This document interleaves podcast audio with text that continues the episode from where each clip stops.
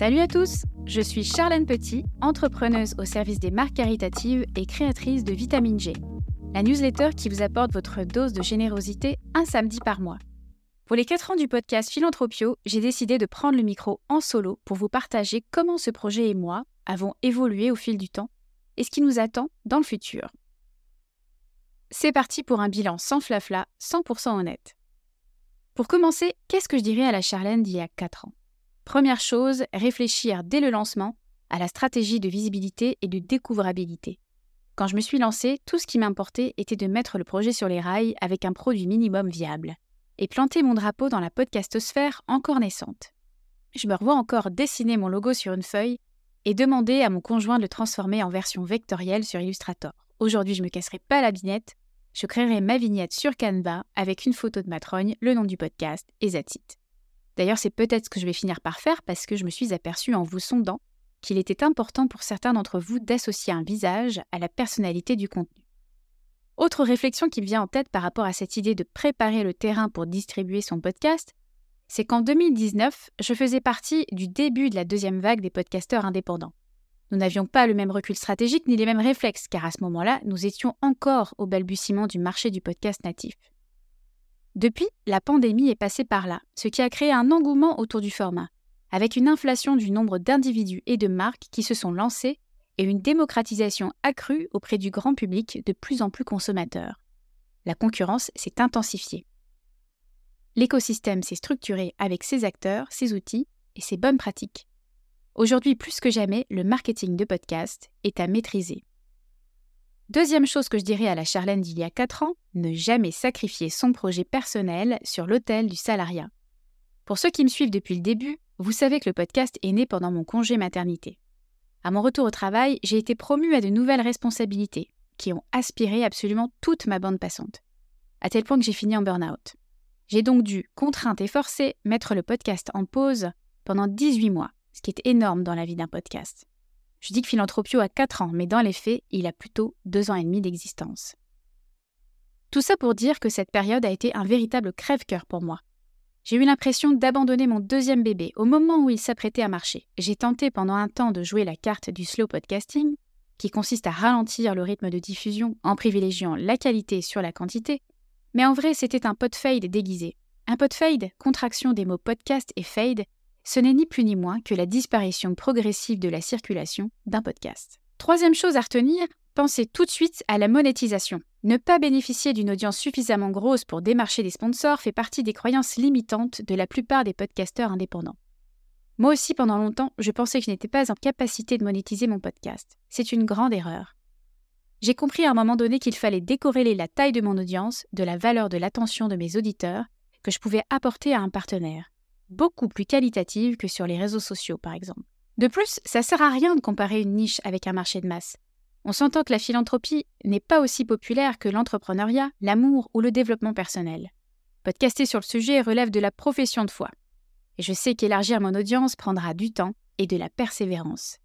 Quand la philanthropie deviendra mainstream, j'aurai réussi mon pari. Créer du contenu requiert de l'expertise et du temps qui ont une grande valeur et surtout un coût non négligeable. Après l'avoir fait bénévolement pendant plusieurs années, j'ai la chance de pouvoir compter sur le soutien financier de Altrui, qui a pour mission de promouvoir l'engagement associatif via les canaux numériques. C'est ce qu'on appelle un partenariat parfaitement aligné. Qu'est-ce qui a changé entre mes débuts et maintenant? Tout d'abord, l'état d'esprit. Je ne suis plus seulement host de mon podcast, j'en suis aussi la CEO. Ce podcast, qui était un side project à ses débuts, est devenu un projet entrepreneurial à part entière. Il faut dire qu'entre les deux, je suis moi-même devenue entrepreneuse. Alors désormais, je pense acquisition, activation, rétention, recommandation et revenus.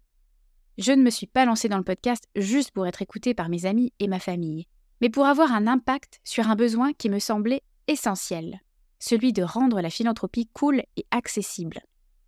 Je dois donc me donner les moyens de faire grandir ce projet, mais ce n'est pas toujours facile car mon ambition n'est pas d'en vivre. Par conséquent, je ne peux pas y consacrer 100% de mon temps je dois conserver de l'énergie, beaucoup d'énergie pour bâtir mon entreprise. Et je dois avouer que l'équilibre entre les deux est encore difficile à trouver. Par confort, et parce que je le connais par cœur, j'ai parfois tendance à privilégier mon podcast au détriment de mon business, un peu comme une enfant qui se réfugie dans les plis de son doudou favori. Et puis aussi parce que Philanthropio m'obsède jour et nuit. J'ai l'impression d'être dans une quête infinie pour trouver la martingale, celle qui fera décoller considérablement ma communauté de philanthrophiles, la notoriété et les écoutes du podcast. Non pas pour tomber dans les combats de Kiki, mais parce que je suis convaincue que le monde a besoin de renouer avec le don de soi, le lien à l'autre, et tout ce qui le rend plus humain. Je ne sais pas vous, mais personnellement, je suis fatiguée par toute la noirceur que les journaux télévisés nous distillent en continu. Toutes ces notifications qui popent sur nos téléphones pour nous abreuver de mauvaises nouvelles. Un attentat par-ci, une guerre par-là, un projet écocidaire par-ci par-là. Alors même si nous ne pouvons pas toujours contenir notre colère, notre indignation ou notre impuissance face aux événements, il ne tient qu'à nous de nous faire du bien, à coup de cure de vitamines générosité. La deuxième chose qui a changé depuis le début de cette aventure est ma nouvelle posture de leader d'opinion. C'est la rançon d'expositions répétées dans les médias et sur les réseaux sociaux. Au-delà des rencontres, ce podcast m'a apporté directement ou indirectement des prises de parole sur la scène du fundraising français. Je suis impressionnée par toutes les opportunités qui se sont présentées sur mon chemin dans la dernière année. Une table ronde avec franc générosité, une conférence de clôture avec Force for Good, un atelier avec l'Association française des fundraisers, trois articles papier pour le podcast magazine, trois articles invités pour des têtes de réseau. Est-ce que tout ça serait arrivé si j'étais resté salarié Bien sûr que non. D'autant plus que ma mission d'entreprise résonne avec les sujets sur lesquels je m'exprime, et le podcast en fait partie. Est-ce que ma situation géographique y a contribué? Probablement. Pour les Européens, il semble que mon ancrage canadien me confère une certaine aura. Peu importe d'où vient l'attention, mon podcast sert indéniablement ma marque personnelle, malgré moi. Je vais pas m'en plaindre, mais j'aimerais qu'il serve encore plus le collectif pour changer le regard sur la philanthropie encore trop souvent restrictif, caricatural et négatif, auprès d'un public élargi. Pour saisir son dynamisme et comprendre son impact dans la société, mais aussi sur nous-mêmes. Pour terminer, j'aimerais vous parler de ce que j'ai en tête pour l'avenir et qui sait. Peut-être que vous pourrez m'aider à réaliser quelques ambitions. Cette saison sera celle de tous les possibles. J'ai envie d'audace, de prise de risque, de démesure et de créativité débordante. Même si j'ai toujours privilégié de donner la parole à de parfaits inconnus, je me donne le défi de tendre mon micro à des personnalités publiques. Recueillir aussi davantage de récits et témoignages auxquels s'identifier. J'aimerais tenter des opérations de marketing et communication insolites, obtenir au moins une mention dans la presse ou encore faire une refonte de la vignette, de l'identité visuelle et du site web du podcast. Je suis motivée à faire des collaborations avec d'autres podcasteurs engagés, parce que l'union fait la force et parce que je suis convaincue qu'un podcast grandit aussi en sortant de sa zone de fabrication. Maintenant que j'ai coché la case monétisation pour produire sans contrainte financière, je voudrais trouver des partenaires de diffusion pour rayonner sans limite. J'ai quelques idées de porte auxquelles toquer, mais il me faudra d'abord trouver les personnes clés qui les ouvriront. Tous ces objectifs s'inscrivent dans le court et moyen terme. À long terme, lorsque j'aurai accumulé suffisamment de matière, je rêve d'écrire un livre synthèse qui viendrait rassembler tous les enseignements et partages livrés, comme les facettes d'un même objet.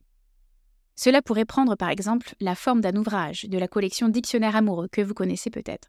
J'aime bien cette idée de réunir un ensemble d'articles classés par ordre alphabétique, mais sous la forme d'essais ou de fragments.